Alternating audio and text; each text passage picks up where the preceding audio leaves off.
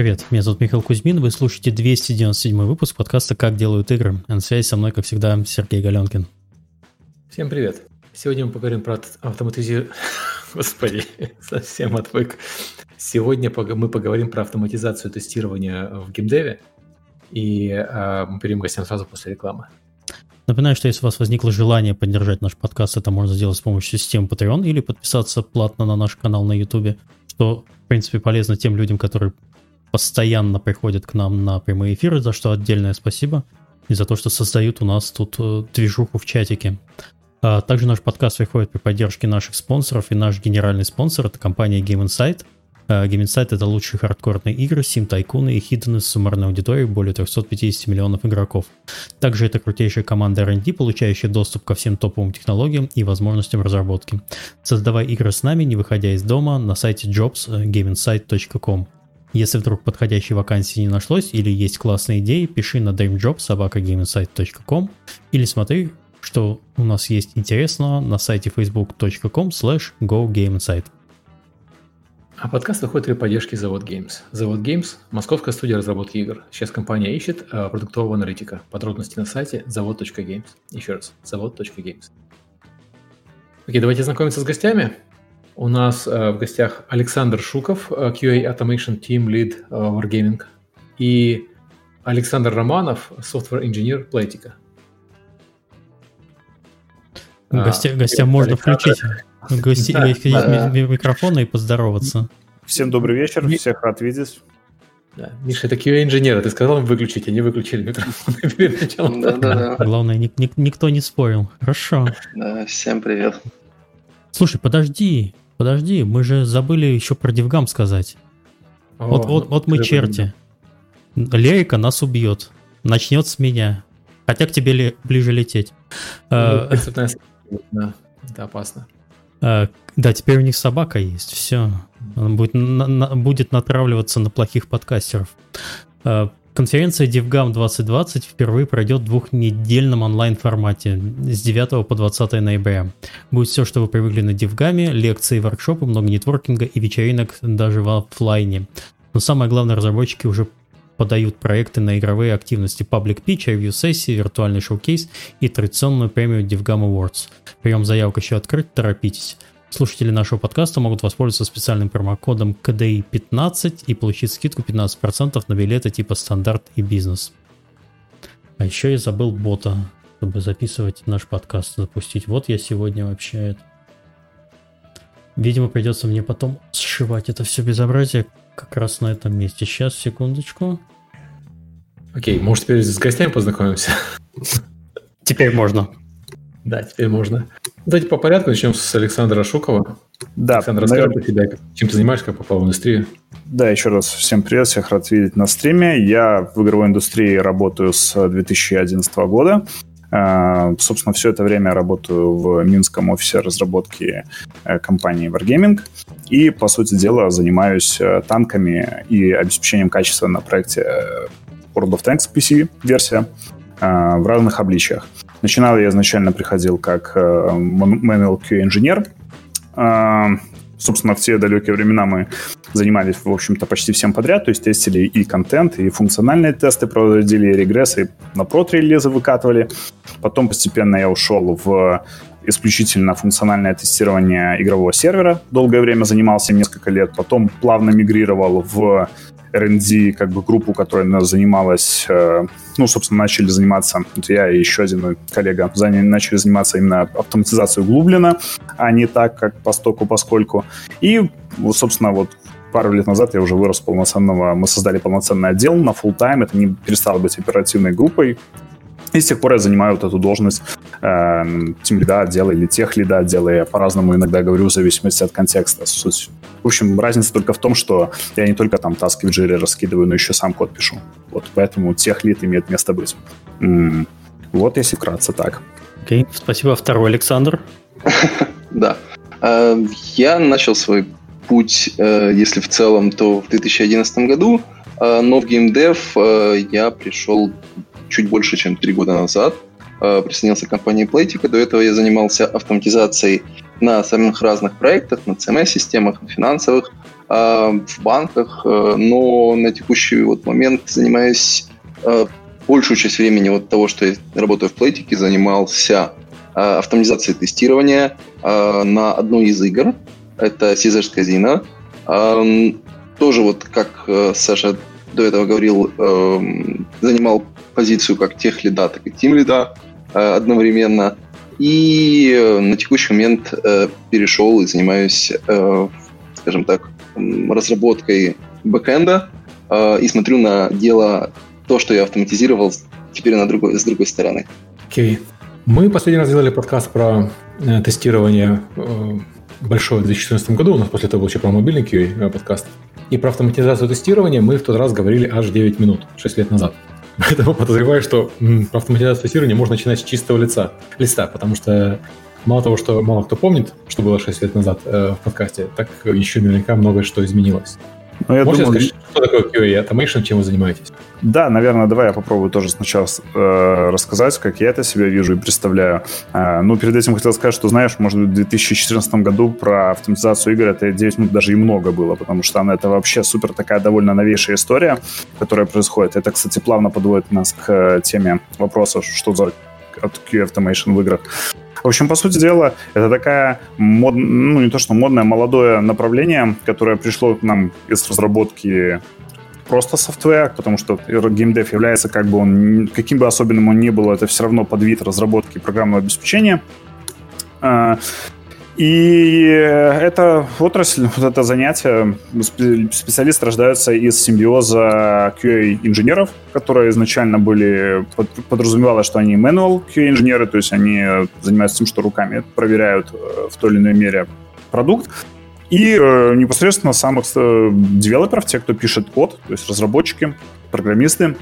И на стыке этих двух э, специальностей, этих двух э, подходов к делу, родилась такая дисциплина. Она родилась во многом таки опять эволюционно, как и часто в науке бывает, что изначально там физика есть, чистая химия, потом в процессе они смешиваются, получается какая-то физическая химия или там химическая биология и так далее. То же самое здесь. В процессе того, когда игры становились все сложнее, сложнее, сложнее, в какой-то момент, э, как бы люди, какая бы сильная у тебя QA-команда не была, сколько бы десятков или даже сотен, или, может быть, даже тысяч человек на аутсорсе у тебя под капотом не сидело, стало ясно, что, ну, никак люди здесь не справляются. И даже если вопрос не в том, что они не могут что-то проверить или они не успевают это проверить, они перестали удовлетворять в том числе и стабильности воспроизводимого качества. То есть, условно говоря, ты про у тебя в год выходит 10 релизов, и вот у тебя 9 релизов руками проверяется ну, отлично, на 10 пропускаются какие-то серьезные баги, вроде те чек-листы те же самые, люди те же самые,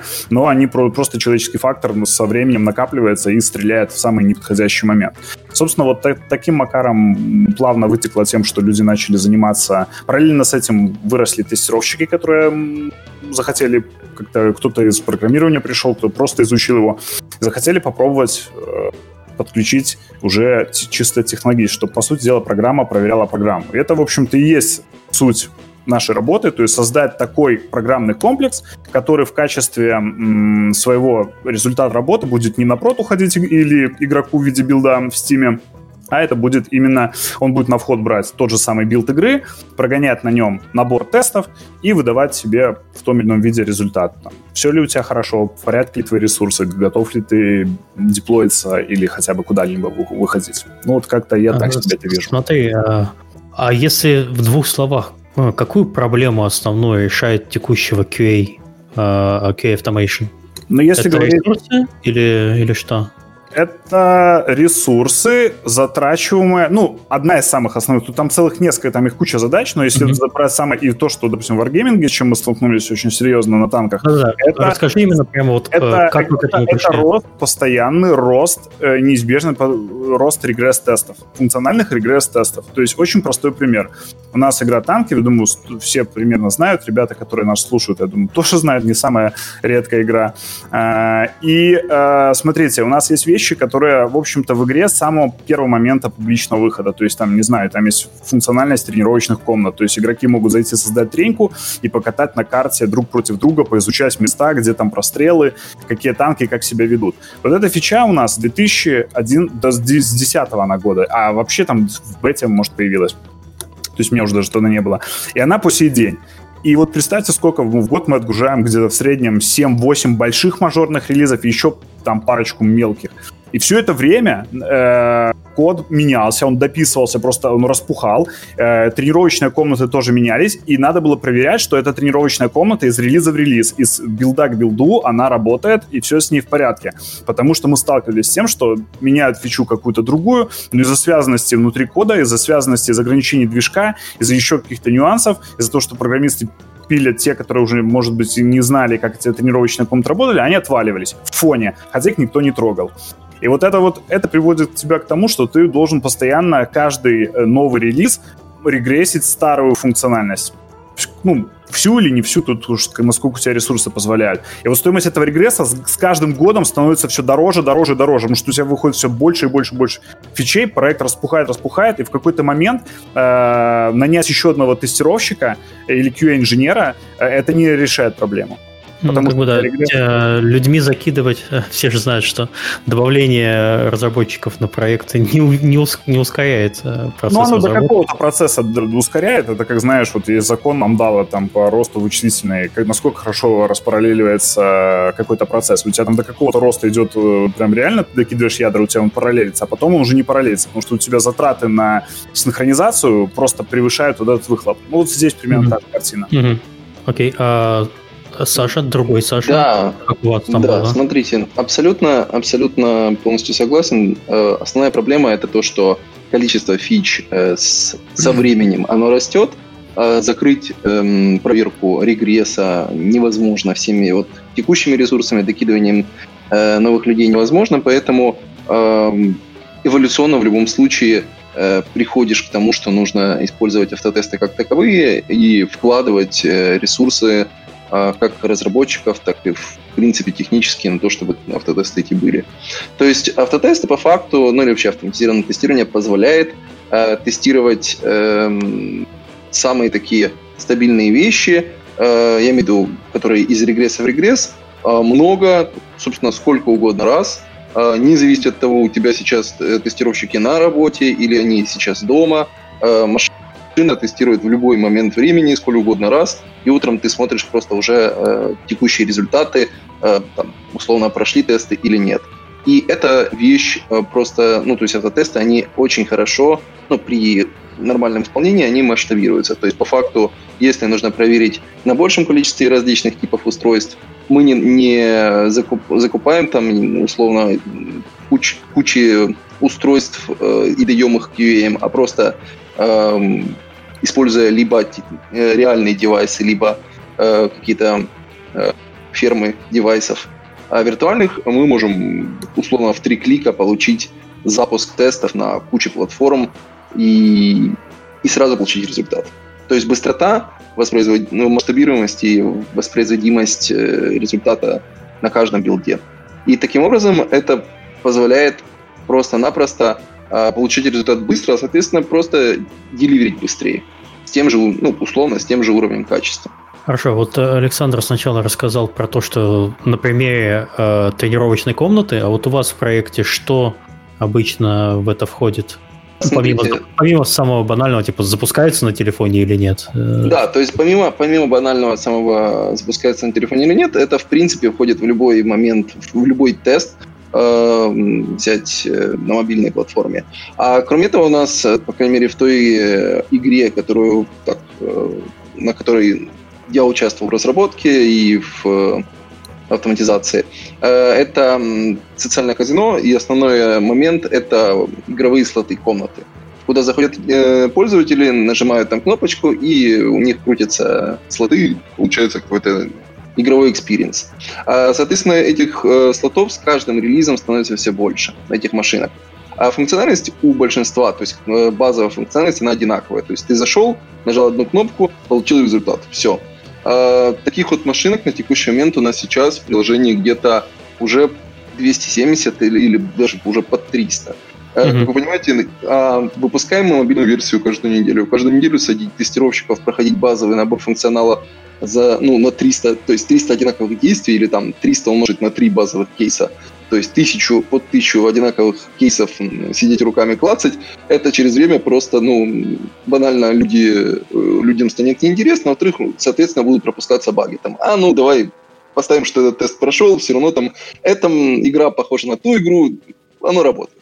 А по факту, э, если не проверить, то может вылезти баг. То есть, э, когда есть вот, ну, очень, очень хорошо автоматизация ложится на всякие рутинные задачи. То есть, если есть какая-то вещь, которая э, очень много где одинаковая, э, и она автоматизируемая, то автоматизация как бы может помочь и дать какой-то boost. Окей. Okay. Да, то есть еще один, действительно, вот тоже Саша правильно подметил, вопрос, это задача автоматизации не заменить. Вот я часто это говорю, где если выступаю, мне вопросы часто задают, то есть вот вы сейчас тут наберете 10 человек и замените 100 тестировщиков, получается их уволят. Нет, самое прикольное, что на моей практике и с кем я не общался на конференциях, я ни разу не слышал про то, что отдел автоматизации стал результатом сокращения э, QA. Наоборот, э, он позволяет высвободить тот ресурс QA, который занят на прогоне э, регресса, на фактически ответе, что у тебя все со старым хорошо, на то, чтобы ты наконец-то начал проверять хорошо новое. Потому что игроки будут смотреть в первую очередь на новые фичи. И именно вот очень часто бывает такая ситуация, что именно необходимость отбирать ресурсы э, на регресс старого и приводит к тому, что новая недотещена функциональность она выходит худшем качестве, чем могла бы за те же сроки. Ну, потом помидоры летят. Заслуженно или незаслуженно? Тут уж как. Сейчас мы потеряли интерес всех руководителей компании, которые думают, что сейчас давайте-ка я весь QA волю, поставлю там умную машину одного оператора, он будет все делать вообще, я никому не буду ничего платить. Нет, ну, я, ну слушайте, надо, надо, наверное, обозначить, зависит. что это дает возможность сделать, э, во-первых, сингловые игры больше и крупнее. Я не думаю, что Ubisoft и фирменные игры вроде Assassin's Creed можно было бы сейчас сделать без, без автоматизированного тестирования. Угу. Да? И это позволяет делать онлайновые игры, которые могут вписаться в свой даже огромный бюджет, потому что, опять-таки, онлайновые игры чаще всего страдают от регресса. Да, и вот это тоже я хотел добавить, что, собственно, э, автоматизация, почему вот я говорю, что это очень молодая такая отрасль, она, в принципе, на фоне там, ну, программисты были в 60-х уже. Тестировщики тоже примерно что-то в таком районе, тогда это не было понятия тестировщика, QA-инженера, это был просто инженер, которого задача была обеспечить не то, чтобы сделать, а обеспечить, что оно работает, то, что уже кто-то за тебя сделал. И, а вот Automation, э, это уже такая штука, я говорю, как симбиоз, появилась относительно недавно, совсем вот где-то в районе начала нулевых появилась, более-менее активно уже массово начала выходить. В играх это реально появилось, ну, вот это мое мнение, я начал видеть какие-то статьи, вообще про это кто-то что-то начал говорить. Ну, хорошо, если лет 6-7 назад, ну, не больше. Э, зачастую это, даже сейчас этого очень мало. То есть, если сейчас пройтись по компаниям, которые реально э, имеют именно отдел, то есть это не просто один человек, там, тестировщик, который в процессе своего самообучения м, что-то там программирует и там какой-то скриптец написал проверочный. Я говорю, что у них есть отдел, это компании и менеджмент, начиная с самого верхнего уровня до исполнителей, понимают, зачем в это надо инвестировать деньги, ресурсы, силы и так далее. Это не так уж и много. И это происходит, на мой взгляд, потому, что сильно трансформировалась сама модель разработки компьютерных игр. То есть пока э, у нас была задача раз в три года выпустить новую версию Дума или там Diablo, ну, или, я не знаю, там, любую коробочную игру, то в так... и следующая игра, скорее всего, будет сильно отличаться либо полностью, возможно, и движком даже будет отличаться. Раньше пилили под каждую игру практически движок новый. Э, инвестировать в автоматизацию, именно в развитие каких-то фреймворков, компетенции и так далее было ну, просто невыгодно. То есть было реально проще на забить э, на какие-то детальные проверки в процессе разработки игры, потом ближе к релизу, потому что они все равно, скорее всего, по сто раз будут переделаны, это механики меняются там, там зачастую игра только там за полгода или за пару месяцев к релизу превращается в как единый продукт, и потом накинуться, там, подключить ребят из аутсорса, накинуться тысячи человек, затестить, пофиксить и, перекрестившись, отправить на на золотую мастер-копию. Вот, когда и это кое-как работало. И поэтому вот с кем я не разговаривал, э, компании, которые делают э, сингловые продукты, особенно не супер большие, такие же, как Ubisoft, где просто гигантское количество контента и всего, они до сих пор не имеют автоматизации тестирования, прекрасно они живут, и я ну, я бы не сказал, что она им особо не надо. Она им еще, она им еще пока не нужна. А когда у тебя десятилетний продукт, который вот те самые регрессы, я не думаю, что это может э, адекватно быть сделано без той или иной мере автоматизации. Слушай, ну мы 6 лет назад общались, у нас был инженер из э, CD Projekt, они тогда только начинали делать э, Cyberpunk, тогда у них уже был, начиналось автоматизированное тестирование. То есть Э, элементы, да. Э, то есть вот сейчас мы тоже к этому потихоньку подойдем, потому что вот сейчас мы пока говорим очень общими словами. Автоматизация mm-hmm. тестирования — это просто mm-hmm. кусок, и, и пока не совсем понятно, какие-то комплексы программные на build берут. На самом деле там все гранулируется очень четко, и когда говорю, ну вот в той или иной мере автоматизация тестирования, она была очень давно. То есть там какой-то build, то, что он там компилятор не выдает ошибки, если то он выдает, то не отправлять его на репозиторий, а просто перебилдживать или писать там письмо, это было уже очень-очень давно, может, уже и 90-х даже было. Но то, что, о чем я скорее хотел сказать, вот о чем, я думаю, мы поговорим в дальнейшем подробнее, это создание полноценных фреймворков для тестирования игровой логики. То есть это фактически движков автотестов. Это то, чем я, собственно, занимаюсь последние годы на своей позиции. И вот это появилось относительно недавно. Окей, okay, э, вот ты заговорил про фреймворки. Я так подозреваю, что поскольку это относительно новая отрасль, еще нет стандартизированного какого-то софта или стандартизированных каких-то фреймворков. К сожалению, нет. К сожалению, нет. Именно и это большая, ну, как бы, ну, беда или особенность, это уж как ты сам на это будешь смотреть, в, в целом геймдева. Потому что, несмотря на то, что в последние годы идет огромная э, работа по унификации движков, то есть движков сейчас ну, в десятки раз меньше, чем было 20 лет назад, э, когда каждая компания его писала. И Unreal Engine это был просто э, Epic Games запилила себе двигатель, просто у них это получилось хорошо, вот и все. Э, то есть так Quake, ну, там, IDEA делала свой, то сейчас количество движков радикально уменьшилось, потому что это очень сложно запилить. То есть компании нету просто денег. То есть если она будет запилить движок, то на игру уже не останется. Или наоборот.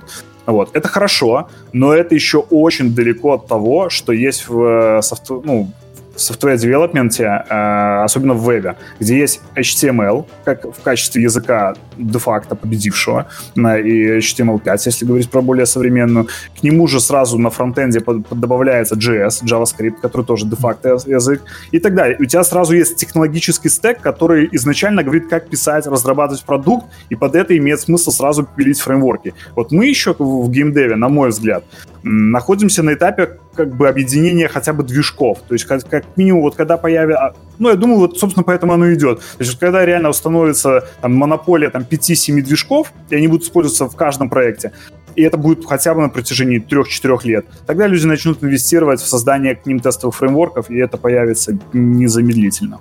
А, про веб и про унифицированные фреймворки я бы рассказал много неприятных вещей, потому что Нет, я, я, и, безусловно. Но все-таки то, что там примерно все знают, что если ты хочешь быть фронтенщиком, учи HTML5, CSS, чтобы это дело привести в какой-то дарибый вид, и JS, чтобы это заанимировать и обработать, это огромное достижение именно веб-отрасли, и его как бы нельзя просто так взять и отмахнуть. Потому что у нас даже языка программирования общего нет. Типа де-факто C++ является в геймдеве, но опять-таки Unity говорит, нет, пишите на C-Sharp. Там, ну и так далее. Угу. Окей, э, то есть единого фреймворка нет, э, все пишут свое. Как тогда начинать? Вот если мы хотим, э, как компания, начать э, использовать автоматизированное тестирование. Ну, я бы вообще, как раз-таки, мое мнение э, и мой опыт говорит о том, что э, с, фрей- с разработки фреймворка лучше не начинать. Э, сейчас объясню почему. Ну, во-первых, э, это долго, дорого, и не факт, что получится и оправдается. Э, зачастую вот фреймворк для тестирования игровой логики то есть это как ну, движок для автотестов, который внутри движка работает. Эта штука дорогая, и она тебе нужна тогда, когда, опять-таки, работать с регрессом, э, причем с регрессом сложным, когда у тебя есть э, сложный сценарий поведения, то есть ты хочешь проверять, что игрок может там зайти в тренировочную комнату, выйти, там стать командиром, перестать быть командиром и так далее. И изначальное количество ресурсов, которые надо вложить в разработку такого движка, оно, ну, исчисляется человека месяцами или даже человека годами. То есть у нас mm-hmm. ушло на это несколько лет. Э, при том, что мы с большего понимали, что и как, ну, примерно делать. Все равно кучу прототипов запороли. Намного проще и эффективнее начать э, с, э, немножко со стороны с проверок контента или с проверок каких-то отдельных узких игровых механик. То есть одна из особенностей тоже геймдева, ну, как, геймдева как разработки ПО, заключается в том, что у нас огромное количество есть контента. Это я сейчас про, во, во, во всем смысле. Это я от какой-то маленькой текстурки, иконки курсорно, заканчивая звуком, уровнем, как объект целиком собранным и так далее и тому подобное. И там объект тестирования, он значительно лучше формализован, чем игровая механика. То есть, э, то есть, например, у тебя есть текстура пола, и эта текстура пола должна быть квадратная и там 800 на 600, ну, 800 на 800. Строгое mm-hmm. разрешение. PNG формат, например, или какой-нибудь TIFF формат с таким-то уровнем конвертации, э, сжатия. Но при этом у тебя из, из, исходники летят со стороны э, обычных ну, людей, то есть артистов, которые иногда в порыве страсти творческого там, порыва могут просто на сфейлить с правильной конвертацией. Могут случайно пиксель съесть один в уголку, и у тебя за счет этого там текстурный компрессор начнет бажить, в, и за счет черную, там пиксельная полоска появится на экране и так далее. И вот эта штука, ее очень много особенно в современных играх с сумасшедшим количеством контента. И автоматизировать mm-hmm. проверки вот этого намного легче, потому что м, вся сложность в автоматизации, ну, не вся, ладно, половина сложности автоматизационного тестирования в том, как задать правильный вопрос, э, что мы хотим проверить. То есть какой мы ожидаем expected result. И в случае, когда там тренировочная комната, он и в целом и, там не так-то просто его бывает найти, или там тем более, там, если вы говорите такие, типа, а как должна АИшка работать в игре, пасфайдинг работать там и так далее. А вот когда мы говорим, что я хочу проверить, что у меня все текстуры э, в папке Floor э, имеют э, одинаковое разрешение и конвертированы одним, это сделать довольно просто. Это очень дешево написать скрипт, на, на Python или на C-Sharp или даже там на C++, э, где ты просто рекурсивно обойдешь по директории, проверишь каждую текстуру и скажешь, да, вот у тебя вот эти биты, а вот тебя окей. Вот я бы начинал с этого. Это позволит, во-первых, э, инженерам привыкнуть, э, если, если это инженеры, ну, которых вы взяли с рынка, то им привыкнуть с игровым проектом, потому что это очень сложно. То есть, э, если человек приходит из э, мира веб-разработки, э, вкурить особенности игровой индустрии — это просто жесть. Ну, то есть, они у нас очень много времени уходит, на, даже когда ребята приходят суперскиллованные. То есть, именно вот эта специфика, что здесь немножко другой мир. Если это человек из твоей команды, то есть, которого ты подрост взял, то есть, человек тогда ему прокачаться в программировании, ну, потому что мы, скорее всего, говорим о каком-то менеджере-инженере, который ввиду своих личных качеств решил пойти на вырост именно в программирование, то это ему позволит, ну, не так напороться на грабли сильно, как это было бы, если бы он писал фреймворк. И Саша, уже... есть, Саша, есть что-то добавить? Смотрите, да, смотрите, э, в первую очередь по поводу того, как начинать, э, в первую, ну, надо, надо ставить вопрос, э, зачем нужно вам автоматизированное тестирование в конкретной игре. Смотрите, если мы говорим о том, что есть какая-то там небольшая студия, у нее это первый, второй, там, третий проект, э, ну, продукт она, она пилит, и вот сейчас готовится к... или выпустила, и он выстрелил. Вот пока игра на стадии разработки и непонятно, она выстрелит или не выстрелит, и вообще э, что с ней дальше будет, и будем ли мы дальше ее развивать в дальнейшем. Вообще вкладываться в автоматизированное тестирование именно такое масштабное, как вот Саша говорил, с движка, ну, тестирование движка, механик и прочих, абсолютно нет, нет смысла. Потратится куча времени, а вот представим, а игра вышла, она не взлетела, инвесторы или там кто, руководство, менеджмент сказал, нет, это нам, мы сюда вкладывать деньги уже не будем, давайте переключим ресурсы туда. И все, и по факту э, автоматизированное тестирование, оно может сразу зачахнуть где-нибудь в самом начальном, на начальном уровне. В том случае, если есть какой-то уже продукт, игра выпущенная, и она вот действительно там какое-то время уже на рынке, и регресс растет, и нужно его покрывать тестами, тогда да, вот, вот абсолютно согласен, что нужно начинать с самого малого. А с просто начинать с того, что э, когда собирается игра как, как таковая, все билды, все, все части ее там э, хотя бы прошли какой-то минимальный э, процент проверок, и что вот они собираются, то есть как, как вот артефакты. Вот, и кладутся куда-нибудь какую-то папку или куда-нибудь еще в хранилище. Это первый этап проверок. Потом, э, опять же, э, проверки э, и, и вообще про, там, я, я так понимаю, мы дальше все равно придем к пирамиде и к уровням автоматизации рано или поздно. Вот, то автоматизировать, в первую очередь нужно начинать с того, что приходить к, разработке, э, к разработчикам и общаться на тему того, а пишут ли они юнит-тесты на их выбранном языке. То есть вне зависимости от того, какой это язык, C-Sharp, C++, без разницы. Э, то есть э, даже используя движки, фреймворки для разработки игр, без каких-то базовых проверок, если их вообще нет, то есть разработчики не пишут тесты как таковые, то все остальные проверки, которые будут написаны ком- командой автоматизаторов со стороны, они, э, во-первых, будут громоздкие, во-вторых, э, фидбэк будет, будет получаться намного-много медленнее, э, чем если бы это разработчики написали свои юнит-тесты. Потому ну, что если... Да, если сравнить просто скорость запуска, там, получения результата от юнит-тестов, там, условно, 5000 юнит-тестов тебе дадут, ну, или 1000, э, ты получишь результат там, за 10-15 секунд, ну, условно, вот, при желании, э, то от, если взять э, тест, предположим, который проверяет какую-то механику в уже заготовленной игре, то есть нужно время э, скачать игру, установить ее, ну, предположим, э, проверить и зайти там, создать новую игру, приконнектиться к серверу, э, зайти вот в ту же самую тренировочную комнату или еще куда-нибудь. И после этого только проверить, что там вот э, там три элемента на экране, они э, есть на, страни- ну, например, на странице или там в игре. И вот э, проверка сама занимает условно там, не знаю, 10 секунд, а предусловия для этой проверки, которые нужно написать, автоматизировать и прочее, будут занимать куча времени, там, я не знаю, минута, а то и а то и там, не знаю, 10 минут.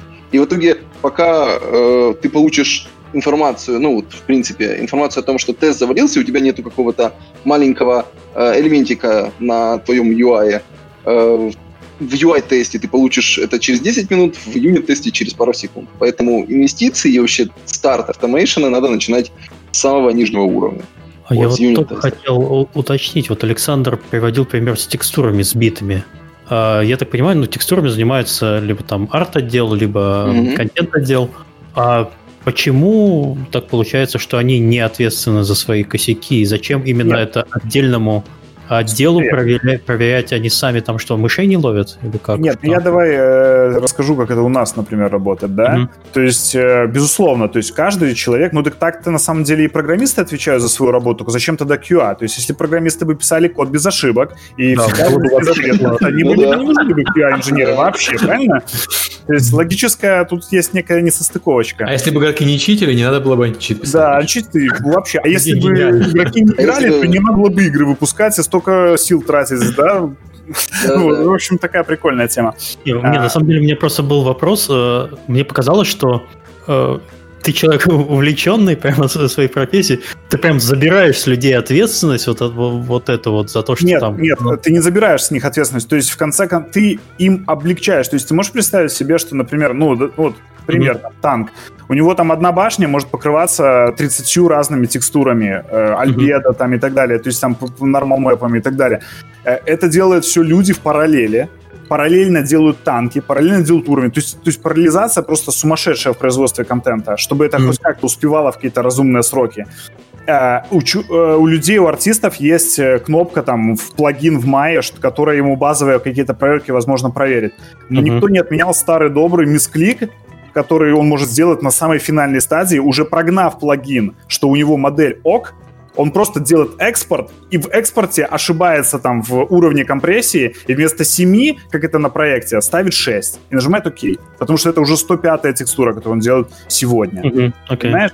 И эти ошибки, когда э, они, понимаешь, они маленькие, пока у тебя там проект три человека, и ты, и ты можешь, грубо говоря, за плечо этому артисту посмотреть и своим зорким глазом сказать, эй, чувак, ты там что-то не то делаешь. А когда у тебя 100 таких артистов, а еще за этим 100 еще 300 на аутсорсе сидят, такие ошибки становятся просто неизбежными, и просто у тебя и вал их идет. Я хотел сказать, нельзя исключать фактор аутсорсеров, потому что они всегда менее ответственны, и они...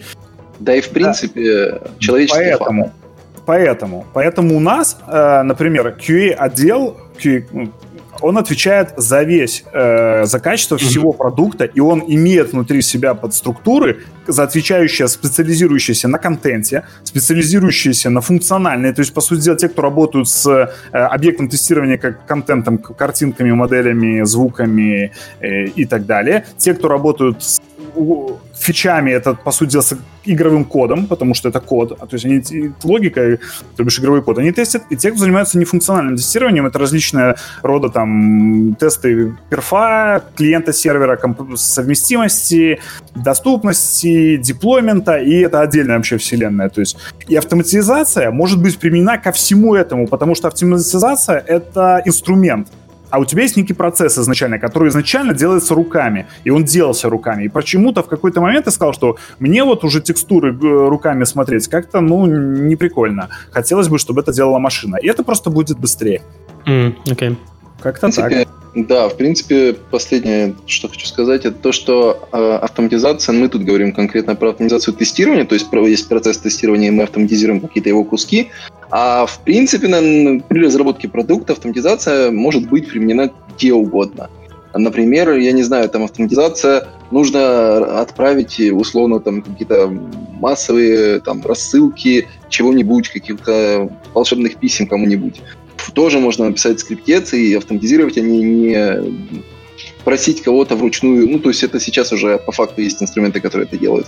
Но изначально кто-то сидел и ручками создавал эти письма э, и рассылал. Э, то же самое, там, любые build-процессы и прочее. То есть вот эти появления всех систем э, непрерывной интеграции, это тоже своего рода автоматизация процесса. То есть где мы, как инженеры, описываем этапы, что должно пройти, зачем, чтобы в результате получить какой-то некий артефакт, build-артефакт. И по факту, если раньше это вот условно руками все делалось, сейчас это по, по кнопочке или даже по автоматической джобе делается, и никакого человеческого э, вмешательства нет как такового. То есть исключается человеческий фактор. Если кто-то что-то, какой-то, я не знаю, там ресурс не положил, э, все остановилось, это как вот на производстве. То есть либо э, ты заворачиваешь что-то в э, фольгу условно и передаешь дальше вручную, либо это все условные роботы делают, и в конце ты получаешь продукт. И вот э, задача как, как такого, возьмем, QA дело, она как раз в том, чтобы э, изучить весь цикл того, как мы разрабатываем продукт, и посмотреть, где мы можем, во-первых, где нужно проверять, а потом уже, если брать автом, автоматизацию, это где мы вот эти проверки можем э, автоматизировать и убрать э, ношу с э, тестировщиков. Да, я согласен тоже с Сашей и более дополню, если э, эту мысль тем, что по факту, вот опять-таки, мой опыт говорит о том, что реально работают на больших проектах, где мы сейчас о большом проекте мы говорим, где сотни разработчиков, на сотни вовлеченных людей в первом, как бы, ну, first party, э, из, а сколько там за ними аутсорса стоит, то это даже вообще, то есть это уже могут тысячи людей стоять. То есть вот, вот, вот об таком масштабе мы говорим то там реально работают не только, когда у тебя есть маленький, ну, или не маленький отдел QA Automation, и он пытается регресс заавтоматизировать. На практике работают, ну, вот, я называю это трибори автоматизации, это э, юнит-тесты на уровне разработки, то есть это именно их пишет разработка, потому что она их может написать так, как не может написать никто, потому что они знают код игры лучше всех. Ну, предполагается, по крайней мере, что они это так знают. Э, и эти тесты покрывают гигантский и очень важный этап по...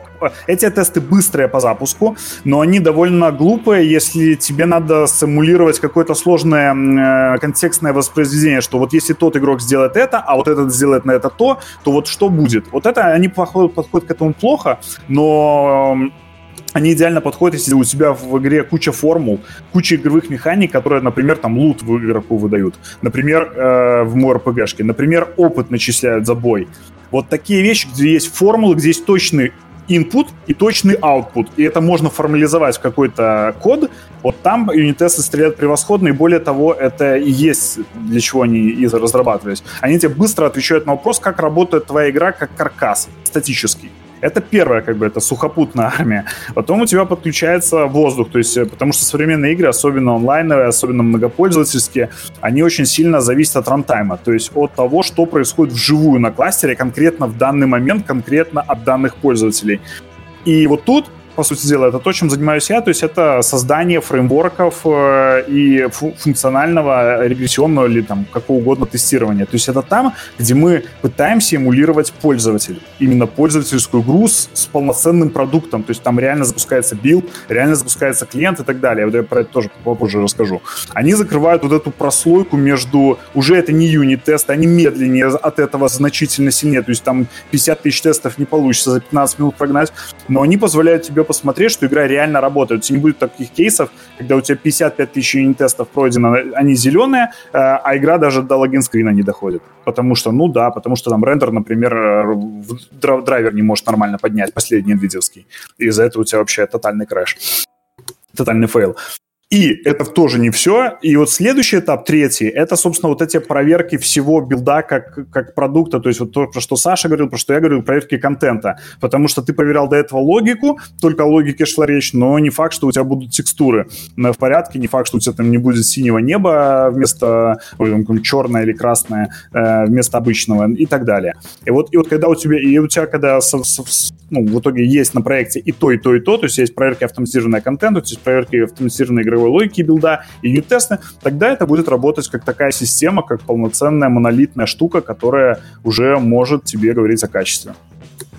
Слушай, ну вот то, что ты описал, оно звучит прям э, страшно и сложно. А есть какие-то особенности, э, связанные с тем, как это все прикручиваете к движку? Вот ты перед, перед этим говорил, что у нас есть движки, движков стало сильно меньше, Хотя у Wargaming все-таки свой движок на э, танках. Да, ну, ну да. Теперь, опять... свой, теперь свой купленный все время, да. да, да да. А, нет, это на самом деле не так сложно звучит. Это просто я сейчас так сказал, как монолит, как, знаешь, такое утверждение безальтернативное. Во-первых, это не факт, что в вашей компании это будет так же работать, потому что это, это зависит от того, как у вас в принципе игра разрабатывается, на каких стадиях. То есть вы там сначала контент пилите, или вы сначала код собираете с кубов и квадратов, а потом контент в самый последний момент натягивается на это все дело. То есть у нас работает это так. Это во-первых. Во-вторых, э, касательно движков. Э, смотри, э, это тоже прикольный вопрос. Реально движок роляет по-настоящему только для второго уровня, то бишь для вот то, чем я занимаюсь. То есть для э, юнит-тестов живой логики. Объясню почему. Ой, для даже не юнит-тестов, просто для э, системных тестов, назови это так. Интеграционных тестов, как угодно. Тут по-разному можно использовать терминологию. Юнит-тесты тем и прекрасны, что это код тестирует код. То есть у тебя есть э, движок э, Unreal Engine, написан на C++, по большей своей части. Пожалуйста, есть прекрасные фреймворки юнит-тестов для C++. Э, тебе вообще движок не нужен. Ты будешь загружать э, в изолированном окружении под моками, у тебя будут э, заглушки на все элементы живого движка написаны или взяты из коробки, либо ты это как-то сделаешь, и у тебя будут загружаться те же самые классы в виртуальном окружении и быстренько прогоняться, вызываться функции, возвращаться результат, проверяться с, с аналогом и все класс. Поэтому... Потому что это озвучиваешь звучит очень страшно, потому что получается у тебя фреймворк, который имитирует Unreal Engine, чтобы можно было быстрее тестировать. Ну, по сути дела, юнит-тесты так ведь и работают. В этом-то их и Нет, сила. Да, это писать. Да, там. Нет, так это писать по факту не так сильно сложно, потому что э, вот разработчик, когда пишет юнит-тесты, да, ты там тестируешь логику работы там функции. одного или двух классов, да, или функции в классе. Тебе не нужен весь движок в Unreal, который там да. сотни тысяч строк кода. То есть ты да, да, создаешь да, да. заглушку, которая может быть там три, три, то есть у тебя, например, покупка, инвен... да, у тебя покупка, mm-hmm. например, танка, в uh, юнит-тест надо написать, и, и у тебя функция покупки танка принимает первым аргументом ссылку на игрока. И игрок это супер комплексная вещь, там у него и статистика, и, и его ресурсы валют, и его инвентарь и так далее. Но ты знаешь, что конкретно покупка танка, и важно только доступ к твоим там кредитам, например, да, даже до голды она, например, не лезет. И ты создаешь маленький объект, который называется как, как, как игрок, и реализуешь у него просто одно поле. То есть ты не создаешь всю эту инфраструктуру бесконечно mm-hmm, колбасную э, движковую, которая под ним лежит. И за счет этого получается а, просто огромный буст по скорости у тебя. Ну и автоматически это говорит о том, что ты никогда по-настоящему ничего не проверишь. В том смысле, как это QA любит говорить, или как это любят игроки. Потому что ты просто какой-то кодярник подергал в изолированном окружении, получил, что у тебя там, там 200, там 400, там 800 числа, сравнил их с эталонами, и говорит, ну все, значит все хорошо. Но нет, конечно же. Вот разница, диф между реальным миром и реальной игрой и вот твоим моком, он будет нарастать. И поэтому тебе нужен второй уровень. То есть ты же не все гвозди забиваешь там, не, не знаю, точнее, от, не знаю, там какой-нибудь отверткой гвозди забиваешь. Можно забить, в принципе, но не очень эффективно. Да, okay. но если, да, если просто базово провести аналогию э, с тем, вот э, на каких уровнях и что тестируется, это как э, взять э, автомобиль, тестировать отдельно, например, э, прочность э, колес или там прочность шин. Вот, то есть каждую деталь автомобиля тестируем отдельно, мы же для этого не собираем полностью автомобиль, мы просто там ставим какую-то деталь в какой-то определенный э, environment. Да, на стенд. Вот, проверили его, а потом уже собираем весь и проверяем вообще, он ездит или нет. Там краш-тесты на полигоне. Да, да, да, он вообще заводится в первую очередь или нет, и так далее и тому подобное. То есть это, то есть, ну как, э, тестирование целиком и автоматизация тестирования целиком, она не заменяет ни в коем случае то, что тестируются отдельные части, но э, как, мы, вот, как я уже раньше говорил, что если брать разработку как конвейер, то э, если, например, при разработке автомобиля сразу будет информация, что одна из деталей э, сломана, и она зафектит весь автомобиль, то лучше об этом знать в начале, чем когда мы соберем весь автомобиль, вы, выкатим его на стенд и там, не знаю, отошлем на тестирование, на краш-тесты. И, да, и он взорвется. Потому что непонятно, из-за чего он взорвался, потому что бензин протек или да. колесо сломалось и так далее. Да-да-да. Вот. Да. Это, это как бы такой первый момент. Второй момент, это вот касательно уже действительно твоего вопроса о том, насколько игровой движок сильно мешает или облегчает жизнь вот при разработке фреймворка для такого высокоуровневого тестирования, назовем это так. Э, тут уже движок очень сильно влияет. Почему? Потому что ты фактически должен внутри, ну, у тебя на базе движка сделана игра, и ты должен внутри этой игры так или иначе создать еще один э, инструмент, тул, ну, движок, там, если это какая-то крутая штука, которая позволит тебе писать тесты к живой игре. То есть что значит вот живой? Ну, я проведу очень такой конкретный пример. Это когда ты можешь написать код, который реально запустит у тебя клиент игры, этот клиент игры будет запущен на удаленной машине, там не будет никакого даже клавиатуры подключенной. Этот клиент за загрузится полностью, проверится, что он полноценно загрузился подключится к нужному тебе серверу, там, купит танк, выйдет в тренировочную комнату, затянет еще двух ботов, это все будет без какого-либо пользовательского инпута сделано, э, проверит, что пользователи зашли, что они заняли свои роли, выйдет в бой, выйдет назад проверить, что тренировка не развалилась, что mm-hmm. все по-прежнему на тех же местах. Вот, то есть это и есть вот высокоуровневый фреймворк, про который мы сейчас говорим так зрения того, да, маленький момент, и с точки зрения того, как с этим фреймворком потом будут дел, э, пользоваться, условно, тестировщики, автомейшены или разработчики, это как раз вот э, автомейшен отдел, он создает некий э, инструмент, с помощью которого ты просто можешь собрать из кусочков, что вот э, тут зайди в ком, э, там, э, запусти клиент, тут зайди в комнату, ну, то есть просто методами. И потом тестировщик даже по образу и подобию может собирать таких тестов просто кучу и добавлять свою там маленькую проверку в определенном месте. Вот. А даже, даже в принципе тестировщики, там в принципе любой э, инженер, который использует этот вот фреймворк, он э, абстрагирует свое внимание от того, э, как оно под капотом делает, э, ну и что оно делает, делает под капотом. Он видит, что метод говорит о том, что загрузить игру или там залогиниться новым юзером, предположим. Вот. Как новый юзер создается, э, там, новый ли он по умолчанию, или он переиспользуется. С точки зрения, когда пишет, э, пишется новый автотест, э, не так важно. А важно вот правильно строить да. проверки. За счет этого, собственно, и происходит да. это ускорение. Поэтому это да. именно фреймворк, а не просто набор каких-то скриптов, которые в папке лежат, и ты их там последовательно да. запустил. Так вот, все-таки мы немножко ушли в тему. А со стороны игровой, насколько тут роляет игровой движок? Во-первых, эм, игровой движок роляет в том, что он предоставляет саму среду выполнения, сам клиент или сервер игровой. Дальше э, работает какого типа игра. То есть игры у нас бывают, ну, как минимум, роляет в первую очередь сама платформа. То есть это мобилы, это вебовские игры, это ну, PC-шные игры или это все-таки консоли. Каждая из этих платформ уже сама по себе сразу тебя из всю твою полет фантазию загоняет в очень строгие рамки и, в принципе, во многом диктует тебе технологический стек. То есть, если это веб, пытаться на C++ писать там фреймворк какой-то, ну, можно из оперативного интереса, но это неэффективно и глупо и бессмысленно. Ну, по большей степени. Возможно, какие-то очень узкоспециализированные кейсы есть. То же самое и с игрой.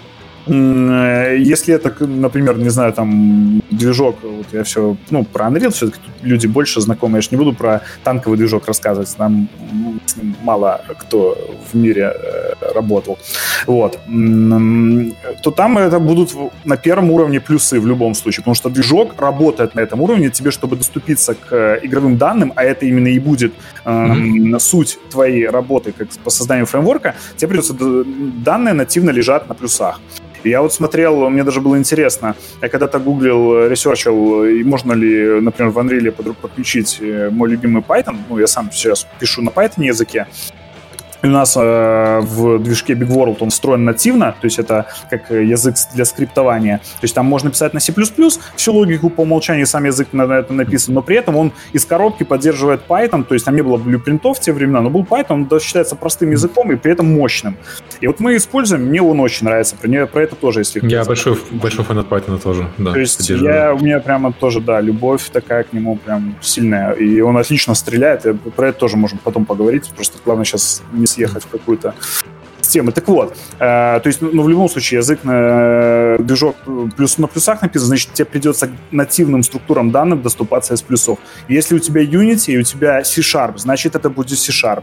Значит, то есть тебя уже ограняют, уже даже на таком вещи. Потом дальше работает какая модель в движке? Акторная, entity то есть у тебя там акторы работают, то есть это, ну, вся геймплей с помощью акторов, там Pounce, вот как в Unreal, или это просто объекты, это entity, как в Big World, то есть там нет понятия акторов, там есть просто entity, и весь мир состоит из энного какого-то набора entity. У тебя там игрок — это entity, танк — это entity, между ними она может быть клиентская, серверная, клиент-серверная, ну и так далее. И вот эта штука тебе как бы, то есть язык, потом модель разработки кода в этом движке принятая, она тебя вторую как бы стену ставит, ну и, в принципе, дальше уже сама игра. То есть, что это такое? Это, это сессионка, это пошаговая игра, потому что это будет очень сильно. Это шутер быстрый, в котором скорость выполнения функций будет очень сильно ролять на то. Э, это клиент-серверная игра, то есть это клиентская игра, то есть у нее серверная часть рудиментарная, либо вообще отсутствует. Это полностью э, серверная игра, вот как, например, танки. То есть, несмотря на то, что у нас клиент э, сложнее, кода там даже больше, чем на сервере у нас тонкий клиент, толстый сервер. То есть у нас именно все, то есть игрок шлет, по сути дела, что я нажал кнопку W, и танк двигается mm-hmm. на сервере, и присылается тебе результат, что вот он съехал, сместился на 3 метра по оси X. Вот, поэтому из-за этого там ряд плюсов, но есть и минусы, естественно. Вот, это, и вот такие ограничения платформы, они тебя уже изначально загоняют, э, ну, отвечают тебе на вопросы и говорят тебе, как ты должен с этим делом работать. Ну вот как-то так я бы ответил на вопрос, как роляет игровой движок. Можем еще эту тему развить, если интересно. Ну, ты просто платформу проговорил, мне хотелось узнать, есть какие-то там особенности именно э, с консолями? Я, я правда не знаю, работали кто-то из присутствующих с консолями, потому что я так понимаю, что там проблема в том, что тебе надо запихивать и игру, и свой софт в ограниченный девайс. Ну, я могу попробовать на этот вопрос ответить. Я сразу скажу, что я профессионально с этим делом не работал, то есть я за это деньги не получал. То есть, но у меня, так как Wargaming занимается разработкой консольных танков, и мы активно шарим знания внутри компании, не только танков, там еще и самолеты, и, ой, не самолеты, корабли mm-hmm. на консолях вышли, то мы, естественно, с ребятами общаемся. В целом сейчас, вот на сегодняшний день, ну, сегодняшний, это, условно говоря, последние там 3-4 года, в целом довольно неплохо и очень сильно похоже на PC, потому что консоли стали, начиная с четвертой плойки и э, бокса предыдущего поколения, они, это, по сути дела, PC. Там, ну, у него есть там-то общая шина, но в целом это, это много больше компьютер, чем, например, PS3 в которой уникальный процессор, уникальная память там и так далее. Или тем более PS2, в которой даже операционки как таковой нет. У тебя там игра прям загрузочником летит на, в CPU. Вот, поэтому, да, там, ну, там сводится к тому, что у тебя есть DevKit, тебе его надо как-то получить, так или иначе, а, возможно, в половине случаев даже и не надо DevKit, на, на винде это дело там собрал, у тебя все равно разработка идет на ты же не на консоли программируешь, ты программируешь на рабочем комп- компьютере, и у тебя все равно экзешник там или исполняемый бинарный файл собирается локально, и что-то ты уже там можешь сделать. И потом ты для финальных проверок просто отправляешь это на консоль, она подключена сетевым кабелем, DevKit этот, у него есть специальная прошивка, которая позволяет тебе запускать вот эти не релизные, а, по сути дела, пиратские игры, поэтому они в том числе и такие редкие, и так э, за ними следят, чтобы они не утекали, потому что это а, там отключены защиты по большей степени, там отключены всякие системы шифрования, и поэтому можно много чего узнать об консоли э, именно изнутри, то есть реверс-инженерингом Поэтому консоль... И, ну и да, и единственное, что у тебя система управления будет такая другая, там геймпад будет эмулироваться mm-hmm. инпута. А output вообще точно такой же HDMI, Full HD погнал, и там 4K в этом плане консоли довольно похожи. Там, правда, есть... Нет, вообще есть там одна серьезная сложность. Она не с движком вообще связана, она связана с сервисами. Вот это, это какая-то ад, адская боль. Ну, потому что тебе нужен, например, Xbox Live, угу и он есть у Microsoft, а у тебя его нет. И локально ты его staging с, с Xbox Live не поднимешь, тебе не дадут билд э, Microsoft, и тебе надо им ну, то есть там какие-то ребята расскажут, что нам написать какие-то письма в Microsoft, создать нам тестовые аккаунты, у которых там будет там библиотека с играми, это какая-то просто адовая дичь, потому что тебе надо расшаривать там порты на эти серверы во свою внутреннюю офисную сетку. Ну, короче, там, там вот, вот с этим очень много проблем, потому что, например, вот с теми же танками компьютерными таких проблем ну, почти нет, нет, потому что все веб-сервисы написали мы сами, и мы можем их поднять у себя в локальном окружении, без необходимости тестить это. Слушай, а у Live разве нету просто другого environment? Ну, то есть у нас на iOS у нас же есть prod, у нас есть staging, и, и у нас есть Нет, dev. Так... И ты на dev'е можешь делать, что хочешь. Э. Нет, так все верно. Просто я не знаю, как там обстоит дело с dev environment. Например, если тебе надо интеграцию с Xbox Live или там с PS Store mm-hmm. протестить. Я вот не знаю просто честно. Mm-hmm. То есть есть там dev staging PS Store? Mm-hmm. Ну, по идее, должно быть, я не знаю. Наверное, да. Но я знаю, что там это все в любом случае, даже если он есть, то ты же код туда просто так пока ну, не коммитнешь, просто от, от балды, типа pull request сам тимлит локально заапрувил, у тебя там полетела новая шапка в магазин другая. То есть там явно это как-то посложнее делается. Вот с этим сложности, я думаю, у ребят очень серьезные. Окей, okay, uh, мы проговорили про то, как все это круто, и давайте поговорим про стоимость. Uh, да, давай. Сколько стоит Э, ну, ты говоришь, начинать надо с простых тестов и так далее, но в целом, э, насколько э, большие расходы требуют нормальное большое функциональное тестирование, имплементация нормального большого функционального тестирования как процесс? Ты, именно функци... или автоматизация этого тестирования? И автоматизация, да. Ну, давай примерно попробуем посчитать вместе, как это у нас было. Проще считать людьми, потому что ты фактически... Ну, я понимаю, да. Менеджмент, это ты просто зарплату платишь какому-то чуваку, и он вместо того, чтобы руками делать этот код, пишет, ну окей, ну если задача выполняется, то тебе и норм. А, на пер... Ну вот у нас долгое время была просто рабочая группа, это было два э, скилловых э, QA-инженера слэш-программиста. Ну вот рейд можешь сам прикинуть, в зависимости от локации, от компании. Mm-hmm. И они сидели и э, делали прототип. То есть мы начинали с того, что мы очень долгое время э, возили с прототипом. То есть мы минимум 3-4 дошло до этапа, когда уже был код написан, и это, на это ушло где-то года, наверное, пол у нас, но опять-таки нас было два человека, и мы не до конца знали, что делать, и потому что тогда вообще никакой информации не было. Ну, вообще в интернете гуглишь, там просто пусто, там тебе все книжки по автом, автоматизируем веб-сайт, там WebQ Automation. Там, там дела лучше обстоят, там есть более-менее устоявшиеся подходы. Плюс игра странная. Ну, то есть как странная. То есть она своеобразная, движок свой. И мы вот очень, очень много времени потратили на то, чтобы создать эффективный работающий прототип. То есть мы три выкинули, один остался по итогу, который на который, собственно, ставку все сделали. И потом этот прототип, где-то еще ушло несколько месяцев, я не помню сколько точно, там три или четыре, мы на нем собрали уже работающий smoke-тест. То есть у нас был, мы начали с самого простого теста, мы пришли к э, мануальным тестировщикам, хотя ходить там не надо было, я там их сам знал, потому что я сам был когда-то мануальным тестировщиком работал. Хотя учился я, кстати, на программиста, это тоже прикольная тема. Но про это отдельно можно поговорить, типа про скиллы, там, что надо знать, уметь. Вот. И мы просто сказали, вот нам нужен самый простой тест, который самый просто сказать, э, плохо он прошел или хорошо. Они нам smoke игры оставили. Или там буквально 30 кейсов, типа там зайди на сервер, купи танк, выйди в бой, уничтожь другой танк, выйди, посмотри, что ничего не крашнулся, продай танк, сделай логаут. Ну, это так я не дословно, не по буквенно, но суть, я думаю, вы уловили. Вот. И мы начали с этого.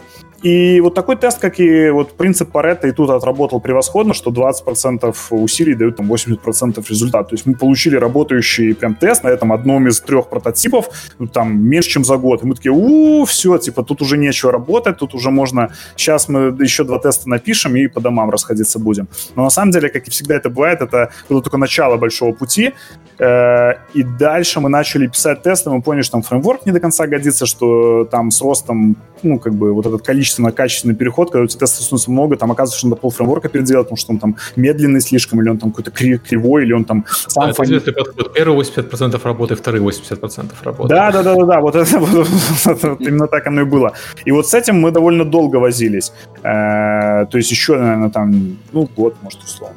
Вот. Mm-hmm. Так как проект все равно живет годами, то есть я говорю, ну, слава богу, то есть все классно работает, и игрокам нравится, и нам нравится его делать, и то, то есть возможность, как инженеру, вот, э, поработать над чем-то долгосрочным. Э, выхлоп оно начинает приносить, я говорю, где-то спустя там, ну, в зависимости от как, какие эти люди попадутся, еще тоже очень сильно влияет. Mm-hmm.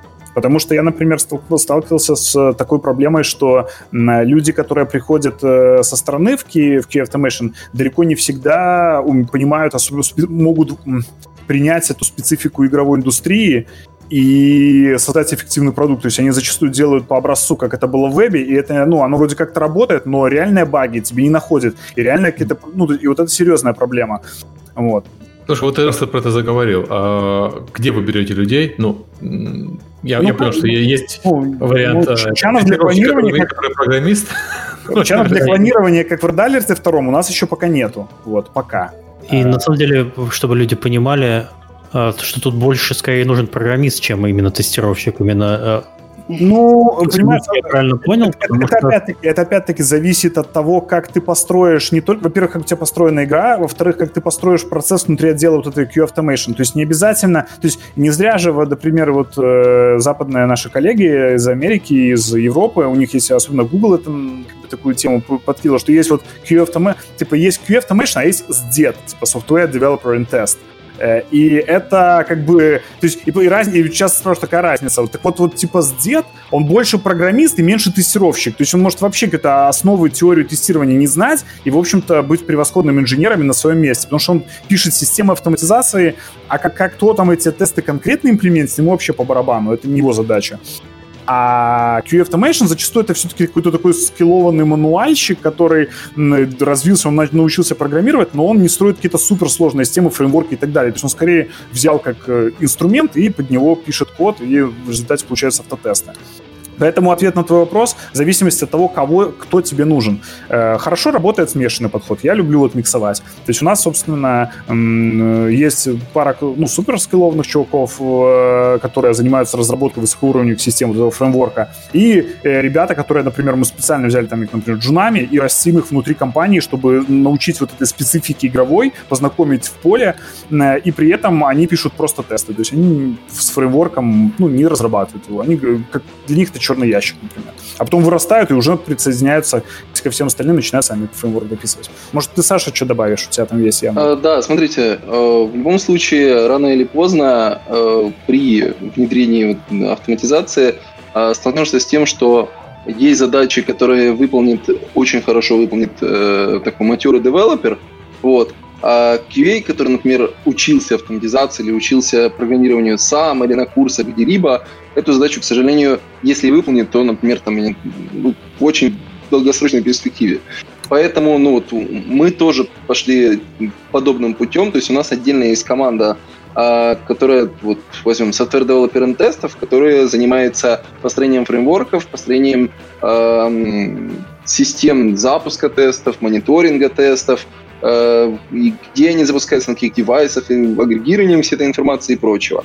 Есть, э, а все QA-инженеры или QA-automation-инженеры, они используют э, фреймворки, имеют возможность просто, как я уже говорил, то есть собирать тесты из готовых блоков и запускать их, ну, иногда анализировать результаты, фиксить проблемы. Причем такие, ну, на среднем, на низком среднем уровне. Если там что-то Э, сложное, то ребята э, подключают из команды автоматизации.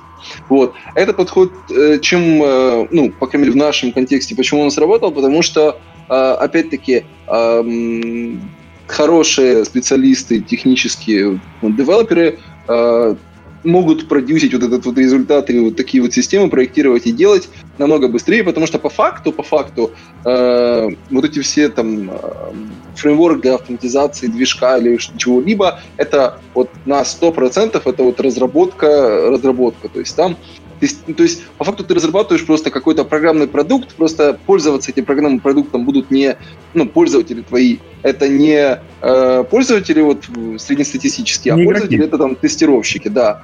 Э, тестировщики, либо другие программисты. То есть, по факту у тебя просто меняется фокус, кто твои пользователи. А так ты пишешь тот же код, тот же продукт, также разрабатываешь те же самые подходы, технологии и прочего. То есть, никакого, э, ну, вот, опять же, хороший подход это не, никак, не надо делать никакого упрощения в автоматизации в плане там, а давайте там по-быстрому на коленке напишем, сейчас оно сработает, а потом как-то разберемся. Да, а, то есть что... вот оно потом очень выстрелит в ногу, и ты сядешь через полгода, скажешь... Да, я хотел про это тоже вот добавить, что в автоматизации тестирования есть прикольная такая тема. Э, я ее, кстати, не сам придумал, я подсмотрел на докладе, был на Гизенбаге, есть такая конференция для тестировщиков э, в Питере, в Москве происходит, там прорекламирую ребят, они хорошо делают. Еще название я не расслышал. Гейзенбаг. Гейзенбаг. Да, Гейзенбаг. Вот. И там был как-то доклад, и рассказывал security automation инженер из Гугла, который занимается написанием автотестов э, для ну, security чеков. И вот он очень классную фразу сказал, что в автомейшене самая страшная ошибка — это false positive срабатывание. Это когда тебе тест говорит, что э, все ок, типа, uh-huh. э, а на самом деле ни, вообще ни разу не ок. Вот.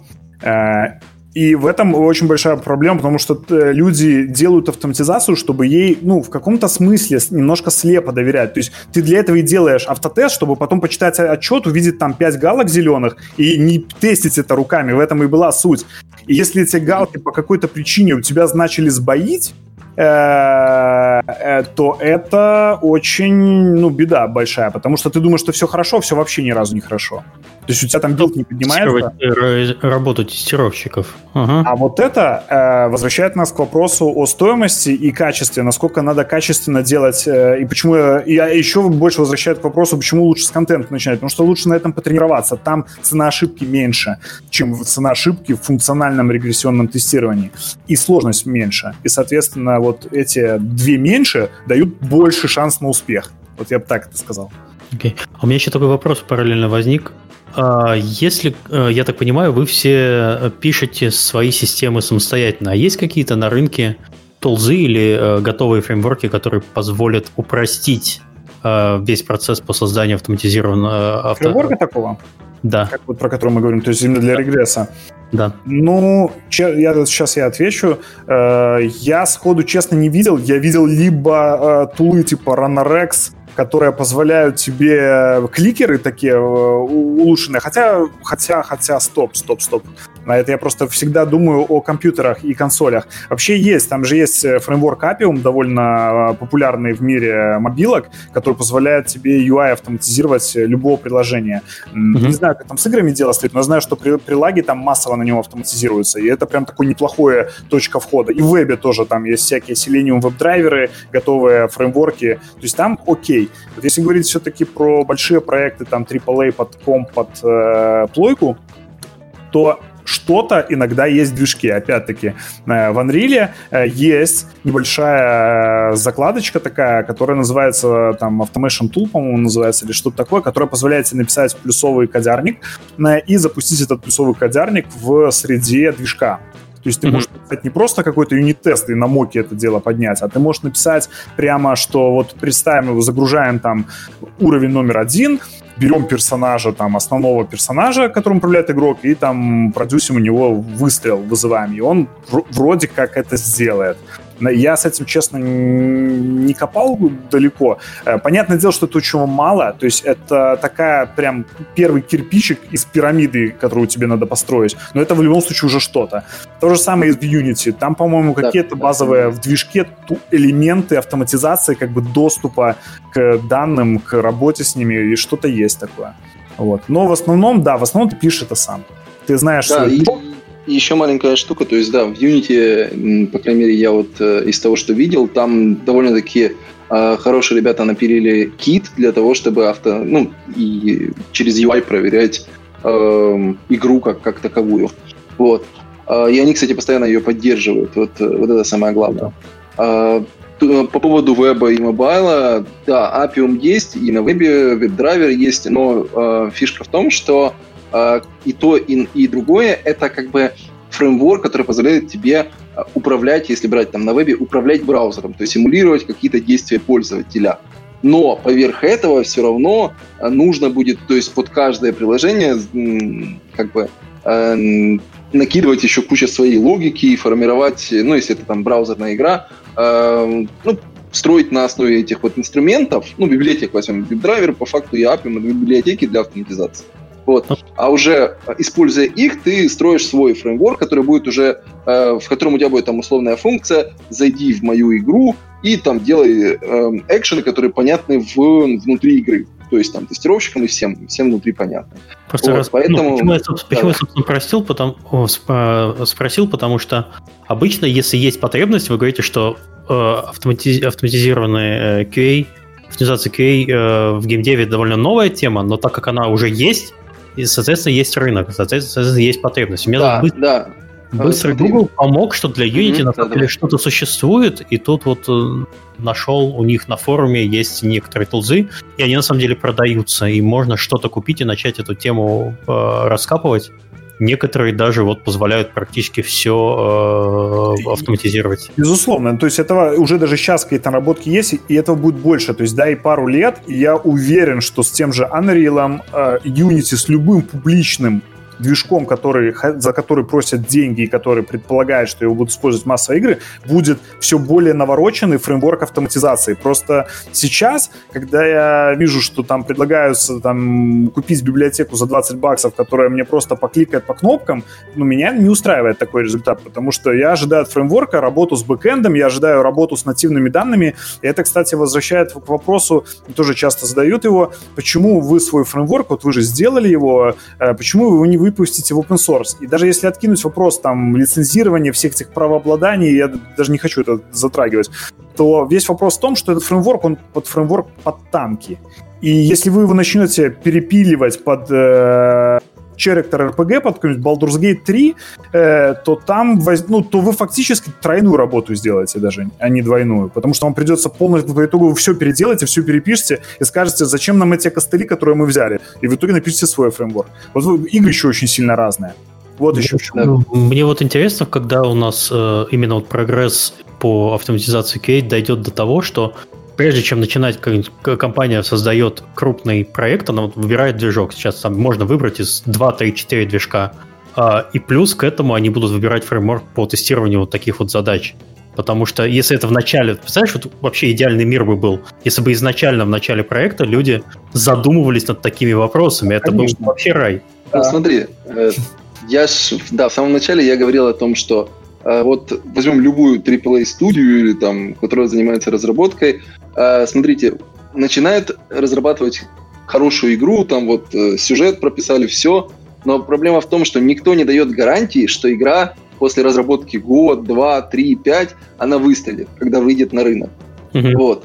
И поэтому сразу, скажем так, не запланируя, что вот давайте сейчас возьмем, э, начнем разрабатывать, еще и там или условно купим вот этот solution, чтобы мы это же и автоматизировали. А, во-первых, мы не знаем, что еще автоматизировать. Ничего еще не написано, ноль.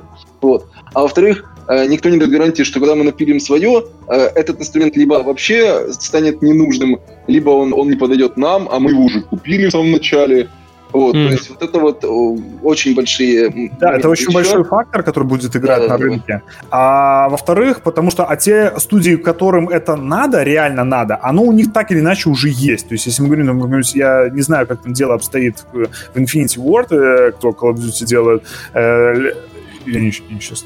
Они еще делают еще Call of Duty? Ну, неважно. Ну, Call of Duty от Treyarch. А, трек. Ну вот. То есть, э, то есть и у тебя есть, грубо говоря, там вот франшиза, и ты вы знаешь, что там каждый год или каждые два года выпускаешь стабильный релиз, и он, ну, он точно продастся лучше, чем там какая-нибудь маленькая игрушка. То есть ты знаешь, что там, ну, можно под это бюджеты прогнозировать и так далее. То есть там планирование финансов идет очень серьезное. Вот. Э, те, они уже либо это сделали, и тогда им как бы скорее своя рубашка ближе к телу. Э, либо они, ну, возможно, какой-нибудь уровень поменяют и с движка возьмут. А в движок же не может заложить настолько высокий. Потому что Unreal же тебе хоть, ну, не диктует, что там ты вот ну, то есть это довольно общего назначения двигатель. И чем более у тебя абстрактный движок, тем более абстрактный у тебя и фреймворк автоматизации, да? То есть у тебя нету функции проверить тренировочную комнату. Здесь просто там повзаимодействовать с актором. И вот что это такое? А это твоя игра и должна на это дело. А это означает, что тебе придется писать кучу кода, который приведет действие твоей игры, там, инвентарь, в действие с актором. И вот это удорожает разработку. В общем, тут не так все просто. Поэтому этого не случилось прямо сейчас.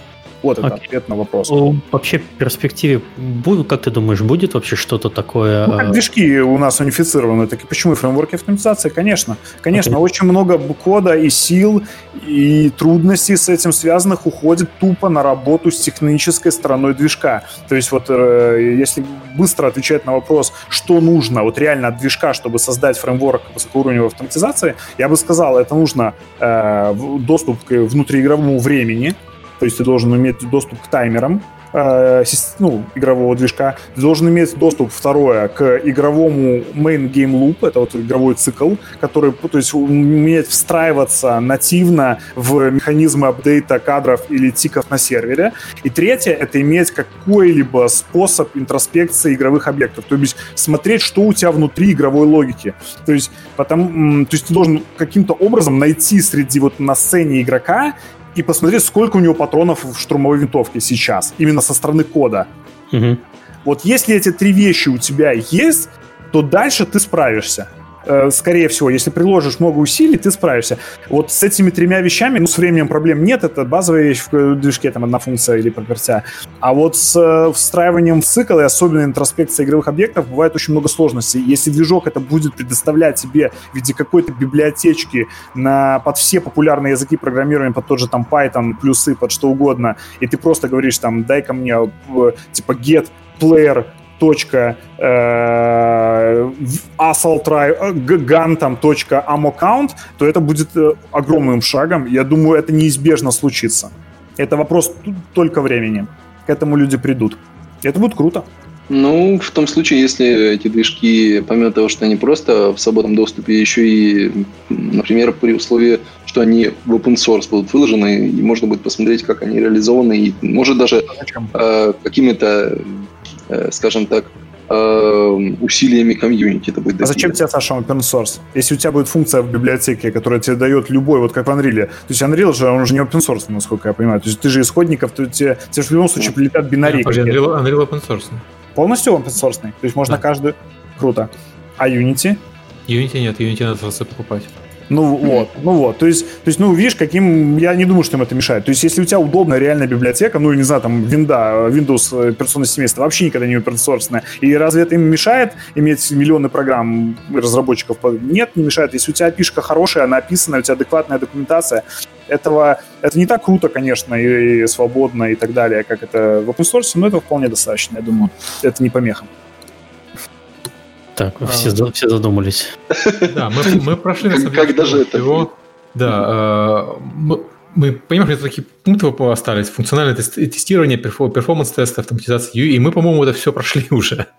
Ну да, я бы только сказал буквально пару слов, например, про нагрузочное тестирование. Мы так да. его очень обделили стороной, mm-hmm. а опять-таки это то, э, за что у меня там болит голова от этого, потому что такая тоже очень важная вещь.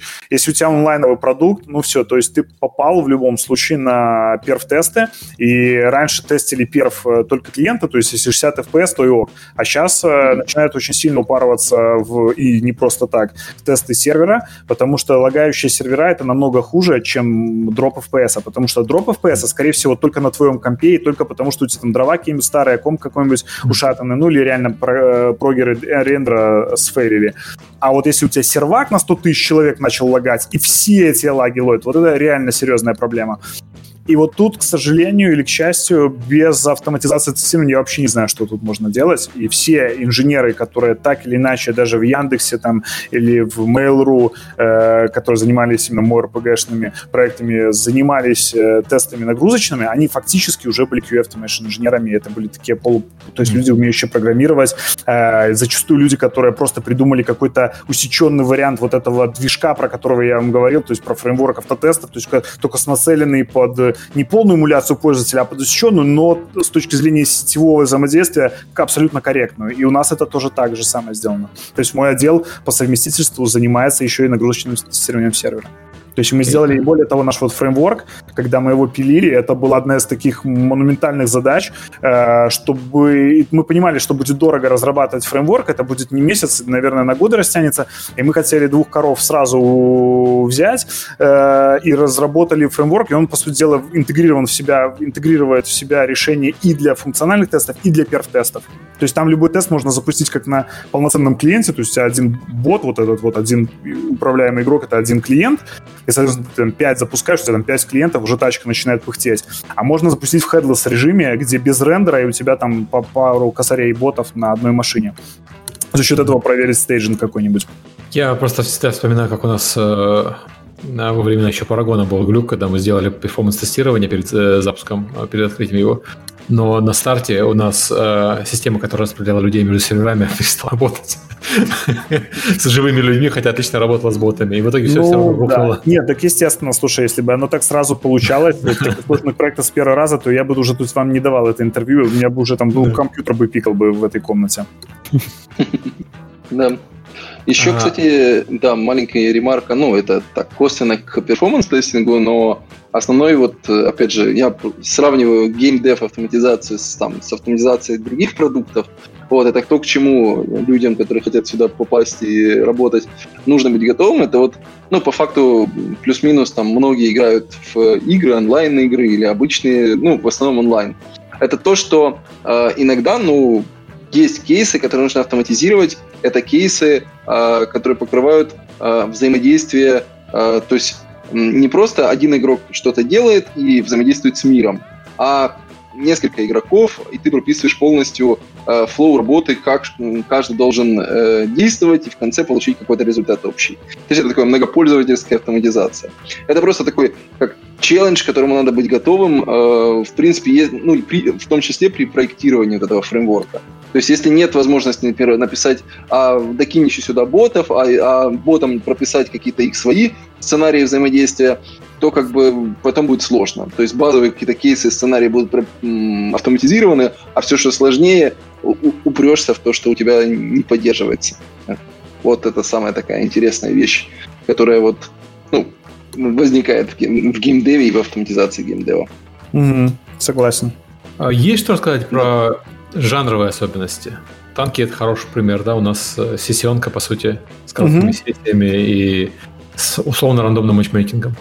Да, то есть, э, ну, опять-таки, допустим, жанровые особенности танков. Mm. Что можно рассказать? Ну, во-первых, это строгое разделение самих э, тестов у BNLQA как следствие тестов автоматизационных и как следствие даже внутреннего устройства самого тестового фреймворка, потому что это неизбежно одно за другое тянет. По цепочке э, на ангар и арену. То есть у нас есть... Э, то есть это, это во фреймворке монолитно сшито, то есть у тебя просто библиотеки, функции там из ангара, из арены, ты можешь комбинировать их в любом... То есть ты пишешь сценарий, и там может быть там ты входишь в ангар, а потом переходишь в арену, потом опять в ангар, опять в арену и так далее. Но э, это большая разница. То есть как функции работают, как работает движок, как мы с этим делом взаимодействуем, сильно отличается между ангаром и ареной. Почему? Ну, потому, в двух словах, потому что в ангаре это скорее request-response архитектура, то есть ты что-то хочешь от сервера, хочу купить танк, хочу выйти в бой, хочу добавить в друзья какого-то игрока и так далее, а в бою ты находишься в трехмерном мире, у тебя всегда есть, э, ну, пока ты живой, пока ты не слился за 20 секунд э, по центру. У тебя есть коробочка с живым танком, которым ты управляешь. Этот танк стоит на terrain е. Ну, то есть это уже такая прям полноценная игра с трехмерным миром. Ты можешь застрять, залипнуть, упасть под воду, там, провалиться под текстуры, там, так далее и тому подобное. И вот это довольно сильно накладывает отпечаток между над тем, как эта штука работает под капотом. Но а, у нас нету... А, ну, матчмейкинг еще есть, но матчмейкинг, он статистически тестится, то есть там мы, благодаря тому, что фреймворк наш позволяет создавать вот этих ботов, то есть мы можем их навалить на тестовый staging э, кучу и посмотреть, как у нас матчмейкер на больших числах отрабатывает, то есть там что-то похожее на то, что мы ожидаем на проде увидеть, или совсем мимо. Вот. Э, хотя, к сожалению, вот эта статистическая природа тестов, она не дает тебе гарантированного ответа, и у нас там бывает на проде проблемы и так далее. С матчмейкером, что мы там коэффициенты немножко ошиблись, и на проде другой формат очереди, люди по-другому выходят на танках, именно какие, в какой момент. Из-за этого плывут немного разница результатов. Но э, это как бы типа особенности, с которыми мы хорошо, но у нас совершенно всем нету какой какой-либо сложной э, квестовой подсистемы. То есть есть квесты там простейшего уровня, боевая задача, там, настреляй там 10 танков за день. Ну, это ни в какое сравнение не идет с э, Warcraft или линейкой, или, ну, с любой мой РПГ, где там просто жесть. Это отдельные тулы пилят только для тестирования механизма квестов, например. Вот у нас этого нет, это проще. Окей. Okay. А, Александр Романов, а у вас что? Смотри, у нас э, жанровая особенность то, что помимо, ну, есть отдельные игры, которые сами по себе э, заточены под только слот машины, но кроме этого в каждой из этих игр есть куча встроенных своих фичей, в том числе и квесты всякие, э, ну, такие тоже вот в стиле сделай что-то N раз в день и получишь какой-то выигрыш. Вот. Э, есть отдельные игры, ориентированные на покер, там то же самое, нужно э, коннектиться, ну, автоматизировать коннект многих пользователей там в одну комнату и эмулировать по факту правила покера. Вот, и играть. Э, есть casual игры, в которых, опять же, в зависимости от, от каждой игры, начиная от просто банального рендера картинки для юзера, и считывание то, то, куда юзер класснул, и в зависимости от этого там собрал предмет, не собрал. А, кроме этого, есть еще, опять же, в некоторых играх а, онлайн-составляющая, когда люди участвуют, например, в турнирах, то есть несколько людей одновременно делают что-то в игре, э, какие-то действия, предположим, опять же, выигрывает какие-то призы. Вот, и если кто-то в турнире на первом месте, то это тоже нужно проверять. А, но в целом, а, по поводу проверки всех этих механик, а, помимо того, что технически нужно реализовать вот этот многопользовательский режим, технически нужно реализовать э, возможности э, проверки вот этого клиент-серверного приложения, все это невозможно, ну, так, скажем так, не невозможно, а сложно сделать, если э, в коде, ну и вообще не думать на тему того, чтобы Э, пилить читы, пилить какие-то вещи, которые позволяют тебе привести систему в нужное состояние. То есть не проходить весь путь, например, э, ну вот, к примеру, у нас было такое, что чтобы э, пользователю, юзеру получить какой-то выигрыш, нужно сделать какое-то действие, там, условно, 100 раз. Вот. И можно было это делать через UI, если мы говорим только про вот системное тестирование и автоматизацию. Сидеть и сто раз нажимать кнопочку и, и ждать, ну, то есть пока оно тебе прилетит. А можно было просто привести систему в состояние, когда э, пользователь, ну, тестовый пользователь, уже сделал это действие 99 раз, нажал один раз кнопочку, проверил, что на сотый раз у него все хорошо. Вот, то есть без читов и без вот такой вот логики тоже очень сложно писать автотесты как, как таковые. Главное, вот. перед тем, как эти читы делать, э, это всегда предусмотреть, чтобы они на релизе вырезались. Потому что это, это первое, да, что, это да. что игроки делают, они их найдут, и все. И да, там уже потом да. не отмыться от этого будет никогда. Да, да, да. да это тоже роляет. То есть dev-билды, вот те самые, которые неизбежно при разработке делаются, они тоже роляют. Но это как бы... Вот это, кстати, то, что испокон веков э, было. То есть там та же знаменитая консоль в э, да.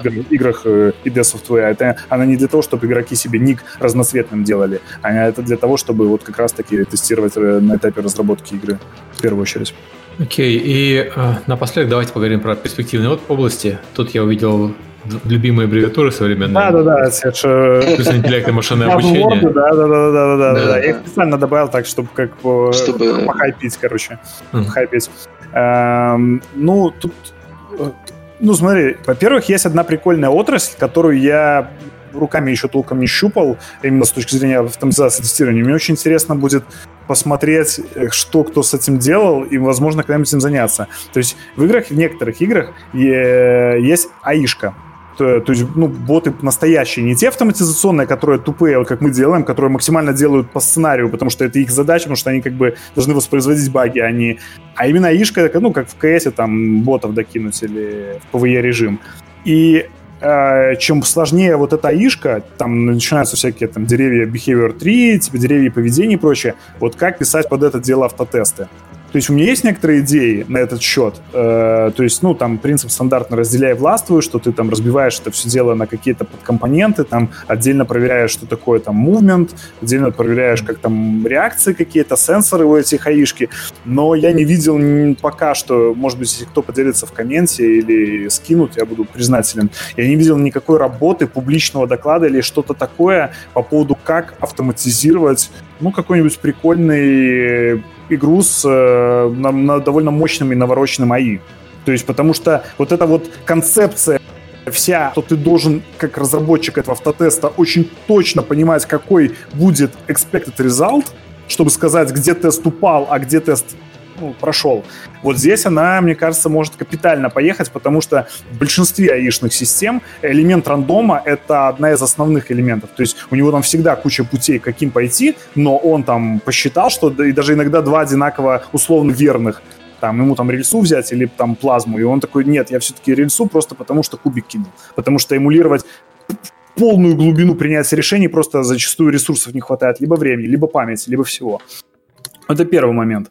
Мне интересно посмотреть, что это будет. И на выворот сразу от этого, вот э, это обратное, это прикрутить какую-нибудь аишку к э, фреймворку автоматизации, то есть, ну, потому что аишки надо как-то же управлять игрой, э, с целью типа эксплораторий тестинга. Ну, я не знаю, насколько это реалистично, и, но вот прикольно было бы. То есть у тебя есть фреймворк, у тебя есть все функции в виде кода, которые ты вызываешь там от старта игры до закрытия игры, и там все-все-все, там стрелять, ехать, покупать, продавать. И ты пишешь всегда кодом сценарий, потому что у тебя есть чек-лист.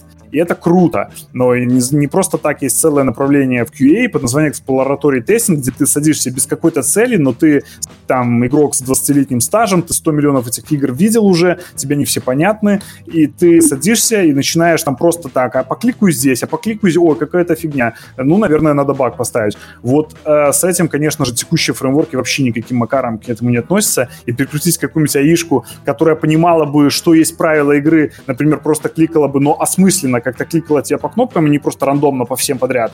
Э, вот это было бы, наверное, интересная штука. Я бы на это посмотрел. Или даже поделал бы. А, я видел Ubisoft, они же могу... что-то похожее. Они гоняли э, AI-бота по локациям а. Assassin's Creed, который действовал в соответствии с правилами игры, но просто бегал бесцельно, чтобы найти где-нибудь место, где он застрянет в итоге. Ну, это может быть очень, на самом деле, они так, знаешь, э, я не знаю, как что там на самом деле, но это может быть и не очень сложная штука, то есть там по пасфайзинг, а вот именно типа эксплораторий тестинга в самом широком смысле. Но, возможно, это как, как раз-таки вот то, что они сделали. Такой, типа, первый этап. А, Александр Романов, извините. Да, плюс, да, да, да. Плюс еще, плюс еще есть такая, по крайней мере, тоже одно из направлений в автоматизации как игр, так и не игр. Это, к примеру, э, предположим, у нас есть уже написанных там условно там 2000 тестов вот, в регрессе.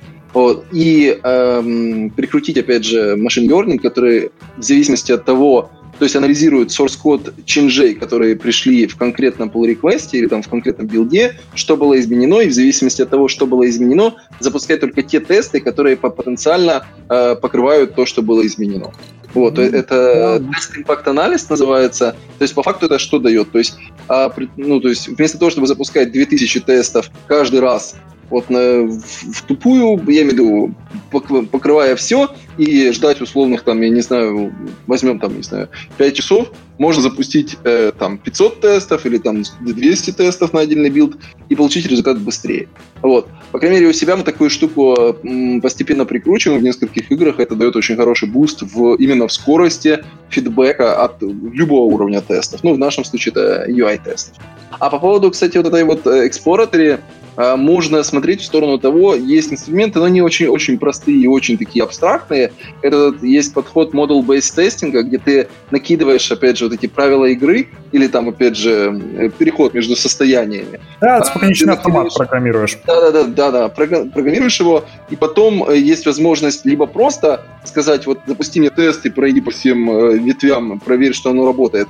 А дополнительно э, есть еще возможность Э, опять-таки сказать, а запусти-ка мне это в рандомном каком-то порядке, а что будет, если там после этого вызовется это. Вот, ну, опять же, это э, некий как бы базовая штука для того, чтобы переходить к эксплораторе именно вот совсем как эксплораторе на основе опытного игрока.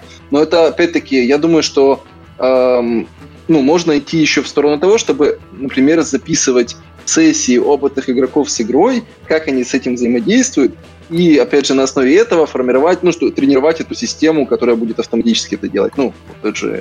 Ну да, и вот добав...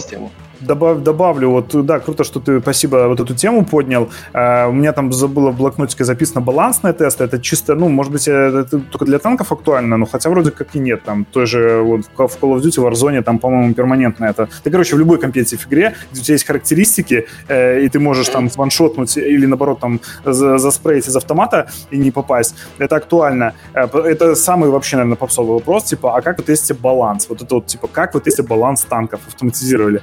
И и когда люди слышат, что в ответ никак, ну, именно в, в том виде, как они себя ожидают, что они думают, что у нас там какие-то боты катают, потом, и, то они такие, как, как это никак? Это, ну, Какой баланс в игре вообще? Вы что? Да, какой, во-первых, да, баланс, а во-вторых, почему вы этого не делаете? То есть вот я вам тут такую идею подкинул, и я говорю, ребята, а что expected result? Вы хотите для кого комфортную игру сделать, баланс? Для ботов или для игроков? И вот там начинается. То есть этот вопрос с геймбалансом, он очень-очень тонкий. Он очень тонкий, и он связан с тем, что там я даже вообще, э, ну, я не в теме именно то, есть там ребята работают над тем, что они просто с какими-то супертестерами, какими-то скилловыми игроками катают и пытаются найти какой-то компромисс именно, чтобы... Потому что еще тоже когда-то я слышал прикольную тему насчет баланса, что если бы в World of Tanks был вот идеальный-идеальный баланс, как все хотели, э, то это было либо просто танки шарообразные с разным диаметром от 1 метра до 10 метров. Вот и все. 10 уровень все 10 метров, а первый уровень 5-1 метр. Вот и вся, вот и весь баланс. То есть надо, чтобы еще фишки были. То есть все же любят, когда э, пушка ерундовая, вообще мусорная, но потом там рельса та же. Ты когда в Quake начинаешь играть, вообще не понимаешь, или, не знаю, там, в Warzone с какого-нибудь винта, винтача, и вначале вообще ничего не можешь сделать. А потом, когда ты постигаешь, смотришь, что профи только с ней бегают. И вот это тоже прикольная тема. И это уже лежит не в плоскости конкретного резалта, типа expected result, то есть там, то есть винтовка должна быть мощной. Ну, то давай они давайте они все будут мощные, бесконечно мощные. Mm-hmm. Получим э, первые патчи Diablo 3, где там от удара секирой миллиарды урона на экран вылетали. Ну, то есть тоже, наверное, не самый идеальный варик. Вот, поэтому но очевидно, что рано или поздно кривая дорожка автоматизации дойдет и туда, э, потому что это работа с данными, это меньше именно работа с игрой, это больше работа с таблицами, с тем, с эффективностью, зонами прострелов, с какого угла этот танк обстреливают чаще всего, и значит ли это, что, возможно, его там убивают, и надо его усилить вот в этом, ну и так далее. Вот это уже такая более математическая, статистическая штука. Ну, она отлично тоже автоматизируется. А если добавить тех же ботов, чтобы они тебе создавали геймплейные ситуации, возможно, это будет тоже такой прикольный синергетический проект. Ну, то есть вы знаете, как правильно троллить свою комьюнити по поводу баланса и тестирования. Я, да. я слава богу, этим не занимаюсь. Вот. Я инженер, как бы меня, и мне не надо играть, ну, то есть этим... Я, короче, шестеренки кручу, а циферки, толщину брони, скорости перезарядки, слава богу, не вбиваю. Это известная проблема балансирования, когда ты хочешь балансировать, чтобы было весело, а игроки хотят балансировать, чтобы их конкретные персонажи или пушка, или танк, или оружие побеждал. Да, причем, причем, что зачастую бывает так, что когда ты, даже если ты это сделаешь, то он же потом на следующий день скажет, а мне это уже неинтересно. Я думал, что вы делаете как-то прикольно, а вы сделали неприкольно. То есть, да. Окей. Ну, Мы прошли, по-моему, по всем темам, которые собирались обсудить. Извини, Александр, у тебя есть что-то да, маленькая ремарка. Это эм, в этом же и кроется смысл и там, не знаю, челлендж, интерес геймдева. Сегодня тебе интересно, а завтра тебе не интересно. И вот там не бывает, зашел, купил продукт, тебе хорошо. Да, вот. тема я всегда не перестаю. Это ну просто ужас, катастрофа. Ну, то есть студенты написали там по полпары. И я сам играю, думаю, блин, ну, ну, и обратно, то есть проекты, в которые вбуханы миллионы долларов, там, какие-то человека года, они просто не выстреливают, все их там заминусовали. И я представляю, насколько тем чувакам обидно, каким-нибудь, особенно там инженерам, они такие сидят, думают, блин, мы тут всю душу вложили, движок идеальный, но там вот просто не покатило, там жанр не тот, или он вышел из моды, или не успели. И вот это вот, вот, вот, вот очень, очень прикольная штука. Мне за это нравится. Мне кажется, не надоедает. Не, не от тестов зависит, к сожалению. Это зависит от... Нет, это вообще от тестов не зависит, но это просто прикольный факт. Вот, что... Among Us команда три человека. Э, полмиллиона игроков на, на Steam и еще, наверное, полмиллиона на остальных платформах. А причем они вышли два года назад, и тут внезапно ее заметили ютуберы. Ну, случайно. Фантазмофобия один разработчик, по-моему, вообще один человек. Тоже 90 тысяч, то есть... Не, ну, ну тут можно примерно прикинуть, потому что сейчас такое время, когда э, ютуберы живут на, коллаб, на коллабах, по сути. Когда они собираются супер-ютубер с другим супер-ютубером, начинают вместе играть, от этого еще больше аудитории. Ну, время пандемии люди соскучились по кооп играм, и они хватаются абсолютно за все э, кооперативные игры, которые ну, просто прикольно стримить, прикольно смотреть. Ну, это же не единственная кооперативная игра, и Among Us... Ну, это не единственный клон на PlayStation 13 упрощенный, там вариаций Вервольфа много, но взлетел именно этот. То есть... Ну, не, вопрос, да, немного сложнее, чем я попытался его описать, но... Ну, в общем, э, э, в этом и интерес. Это да. зачастую ответ на вопрос, почему я работаю там 10 лет в игровой компании и до сих пор оттуда не ушел. Ну, потому что я как будто бы 10 игр разных выпустил, потому что танки так сильно эволюционировали, что ты не просто такой, знаешь, ты, то есть вроде бы одно и то же, а с другой стороны вообще ни разу не одно и то же. Угу. Ну вот, это так ремарочка на тему вгорания. Окей. Okay. Uh, мы, по-моему, прошли все темы, которые собирались. То есть, uh, если нечего добавить, давайте прощаться. Да, да. У нас uh, ответов на вопросы ничего такого не, нету. Нет, сегодня чатик был внимательно тихим и слушал больше. А там люди живые были, там, там не ноль человек. Это боты. Были живые, Нагрузочное тестирование, да. Поверь, я понял, там было с стрима. Ну да. Э, спасибо, да, спасибо гостям, что пришли и подробно рассказали по теме. А, напоминаю, что вот на следующей неделе у нас опять будет целых два ивента. Первый ивент это в пятницу у нас будет э, второй выпуск как пичить игры, поэтому еще раз напоминаю, что готовьте свои проекты, если у вас такое есть желание показать нам игру, прийти. Э, ссылка на это все безобразие есть у нас в Твиттере, в Телеграм-канале или можно найти у нас на YouTube-канале отдельный плейлист с этими э, с предыдущим выпуском, чтобы примерно представлять, что вас ждет. Это будет в пятницу, предположительно в 21 э, по Москве, а также следующий выпуск у нас будет по новостям. Э, месяц прошел, пора собраться. И где-то в середине недели я начну собирать вопросы. Так что давайте, не стесняйтесь. Готовьте свои вопросы по темам, которые вас волнуют и интересуют. Мы соберемся и постараемся ответить. Все. Месяц был интересный, будет что обсудить, я думаю. Да, всем да. большое спасибо. Спасибо, ребят, что пригласили. Было интересно пообщаться. Всем огромное спасибо. Спасибо, что пришли. А, пока. Пока-пока.